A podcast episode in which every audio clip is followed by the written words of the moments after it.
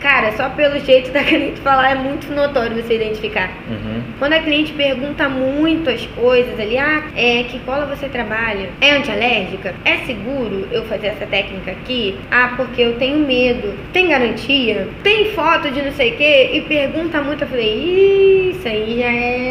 Então eu já fico preparada. Aí sabe o que, que eu faço? Eu nem digito, eu gravo um áudio. O áudio pra ela. Aí eu conquisto ela, porque ela fica meio com medo. Claro, muitas estão, estão vindo graças aos meus conteúdos também. Uhum. Então ela já vem pra mim com confiança. Pô, ela manja de cílios. É o que eu escutei aqui uma cliente nova de semana passada. Cara, eu saí lá de Mesquita pra fazer cílios com você. Lá de Mesquita. Eu moro aqui em Caxias, aqui na 25 de agosto. Porque eu vi os seus conteúdos. Eu falei, meu Deus, eu tenho que ir lá fazer cílios com essa mulher.